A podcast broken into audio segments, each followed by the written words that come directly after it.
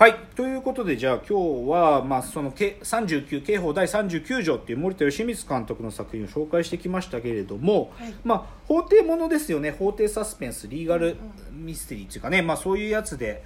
で、まあ、いろいろ好きなねそういうものあるけども、うんうんうん。でもなんかこのジャンルでやっぱり得意な人って日本だとね、僕三谷幸喜さんだと思うんですよ。あそうですか、うん、やっぱりさ三谷さんって舞台からこう来てるからさ、えこう必然的におしゃべりが多くなるものが多いでしょう、はい。だから例えばね、まあ、映画じゃないけどさ古畑任三郎のさ、はい。あのさんまさんが犯人の回知ってる？あ知らない知らない。あのね、へー。エピソード14だ。これ第セカンドシーズンの1個目だったかな。喋りすぎた男っていうやつで小清水弁護士っていうのが出てくるんだけどでこれねさ、まあ、要は古畑さんのあの部下である西村雅彦が容疑者に仕立て上げられちゃうわけさんまによって。へー。ででその弁護をさんまさんがしてるの弁護士だから大学の同級生っていう。はいはい。ででだからさんまさんはさ自分がやったんだけどうん。でも西村雅彦に罪なすりつけてるからうまく弁護してなんとかあの刑が軽くなるようにしろよみたいなこと言うんだけどうん。でもそれを古田が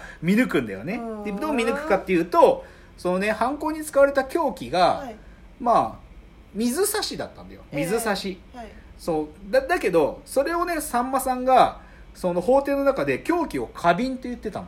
でなんで花瓶って言ったかというとそれはその殺される前にその瓶の中に花が生けてあったからなんだよ。へー。でそれを花瓶と呼べるのはあ。花が生けてたところを見てるあなたしかいないでしょっつってなるほど。だからさんまが犯人だっつって暴かれるんだけどうん。だからこういうふうになんかまあだおしゃべりの中で犯人が誰かっていうのを追求していくっていうのはやっぱり三谷さんみたいなのは得意なはずだしうん。であとね僕がね、まあ、ずっと好きだったのがあるって僕はその高校生の時からさ英語の勉強のために「うんアリー・マイ・ラブ」っつうアメリカのドラマずっと見てたんよ。へで「アリー・マイ・ラブ」ってまあシンプルに弁護士の物語なのね。そうなんですか。そうアリーっていう、まあそのまあ、弁護士事務所のお話で。だからもうアメリカの弁護士の話だからさ、うんでもアメリカの弁護士の話見るとさ大概なんか彼らの法廷戦術ってさ、いかに陪審員の心つかむかなんでそうそうそう。だからまあでもそれ見ることで陪審員がどんだけ重要なのかっていうのが分かるし、だからねまあそだからそういうので最近ねまたまあてかアメリカはこの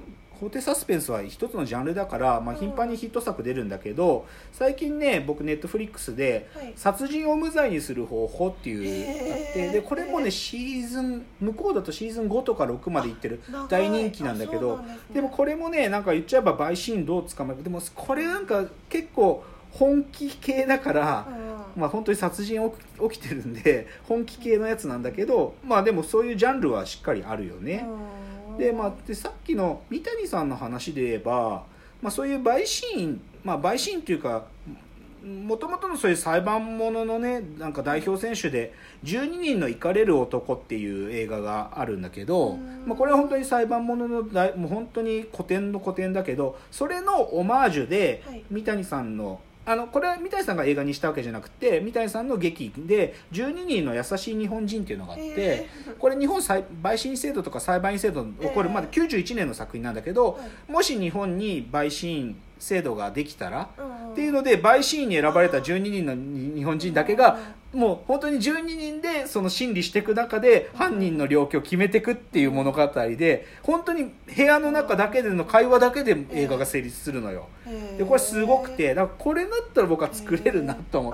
作れるなっていうか作れないよ。作れないけどなんかうん。やっぱりこういうおしゃべりだけで物語が駆動する。うんでそれしかもそれは本当のことが何かっていうのをみんなでこう探していくから映像を作る必要っていうかそのシーンを挿入する必要もなく物語が駆動するんだよね。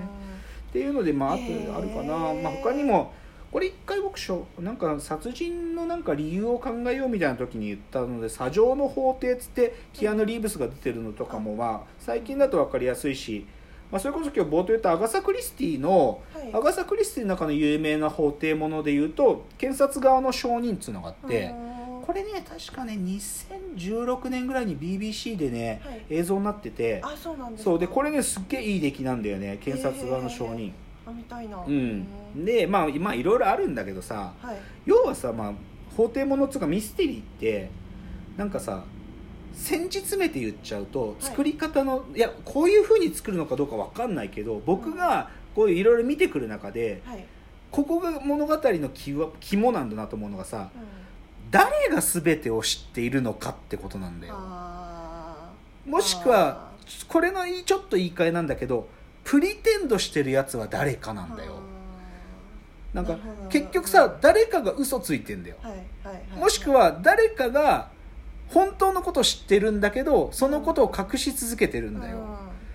でだから誰が本当のことを知ってるのかっていうのが言っちゃうとそれがさ最初の鉄頭鉄尾一人のこいつそれこそ犯人だけなのかうん。それとも犯人じゃなく何かを見抜いた刑事なのかとかそのでもその誰が全てを知ってるのかっていうののこの焦点がどこに置いとくか。でうん。もうちょっと言っちゃったらさっきのプリテンドしてるでもいいんだよ。うん。プリテンドしてるってバレない限りはプリテンドにならないんで。あそっかそっかっか。そう。あそっか。そど。う。でうん。で僕の結論はねこのプリテンドが及ばないものがカタルシスを作るんだよ。う。ん。つまりささっきの今日の39刑法第39条はさ堤真一がプリテンドしてるわけじゃん、はいはい。でもさ法廷にいる全員はい。が堤真一は詐病だとは思わないわけじゃない、はいはいはい。唯一その詐病だ堤真一のプリテンドだってことを見抜いた鈴木京香が要はさ全てを知りうるもので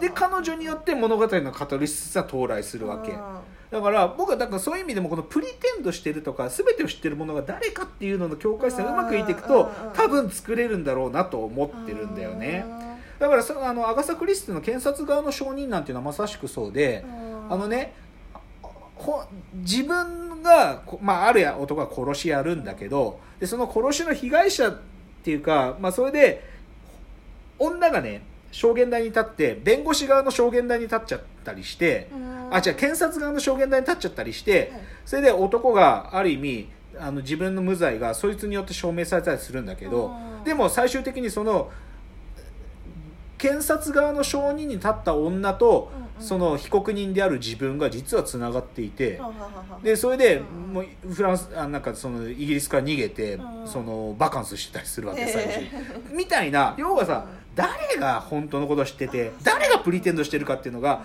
多分物語が進んでるごとに明かされていくと、わうん。お前のプリテンドとこいつのプリテンドとっていうのがそれがねこう更新されていくごとにカタルシスが作れるはずなんだよね。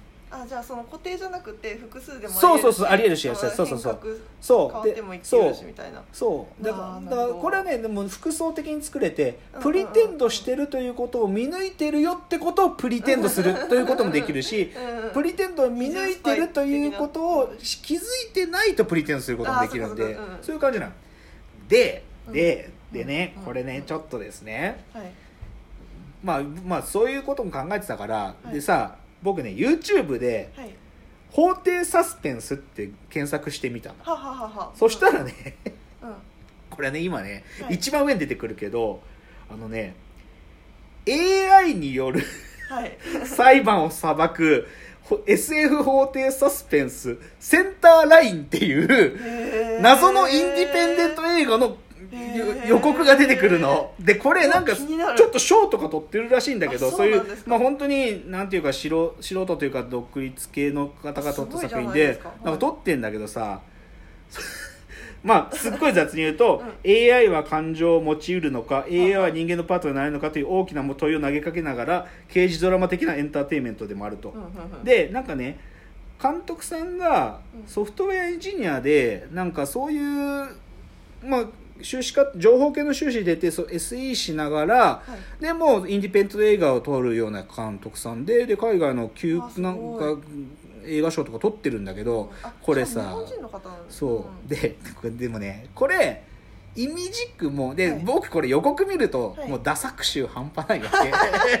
すごい。もう僕はちょっとば、まあ、予告しか見てないから結論言えないけどでも、もうえ？あこれがこれが賞とか取れるもの代物なのって思うけど、うん。でもこれがでもイミジックもね今日の僕のはいはい結論を裏側からサポートしていて、へー。つまりさプリテンドするとか、はい。誰が本当のことを知っているのかっていう問いをさ、うんうん現代的に考えちゃうとさはい。機械が知っているとかさカメラが録録画してるとかさうんうんうん。要は僕らの世界がログの世界ではい情報化された世界だからさうんそのプリテンドししてるとかうん。本真実を知ってるってものがどんどん人間の外側にうま起こりうる可能性ってのはだんだん可能性としてあるんだよ。でそれを露骨に映画にしちゃったのがこの作品なんだよと。でだからねなんかちょっと意味違う気がする、うんでもねうん僕はねでもそういうこと考えてもこれね極めて安直だと思うんですよ。うん 極めて安直だしうんテーマがもう露骨に AI がとか言うからさ。で AI 実際これ AI まあ多分ね自動運転の話なんだよ。自動運転ででそれでそれこそトロッコ問題よろしくこの AI がハンドル切って殺しちゃったってそその AI を裁けるかっていう問いのうん。それを主題にした映画だと思うんだけどでもねやっぱりねその作り法廷サスペンスとして荒いと思うね。うんうん。やっぱさうん。なんて言ったらいいのかな。プリまあでもやっぱり僕は鉄頭鉄尾そこに尽きるけど、うん。プリテンドを見抜くってことなんだよね、うん。でさこのプリテンドを見抜くっつうのがさ人間ってのがすげえやっぱりこうともするとだよ。僕は日常生活ですらさ演技をして生きてる可能性はあるわけじゃない。そうそうだからそのさなんかわわざとなんとかのふりをするじゃなくて人間は常にふりをして生きてるっていうところをうまく抽出すると多分法廷サスペンスっていうのは重みがありうんかついろんなシーンで作れるなと僕は思っているのででここでね安易に AI に逃げたりするのは良くないと思う。うん作品のモチーフを持ち出すのは。うん。だから僕は今こう映画を作る候補の一個としてはい。法廷もので人間が何かね何かになるっていうことで何かを作れるんじゃないかなということを思っているというので今日のお話終わりで最後のエンディングコーナーに参りましょう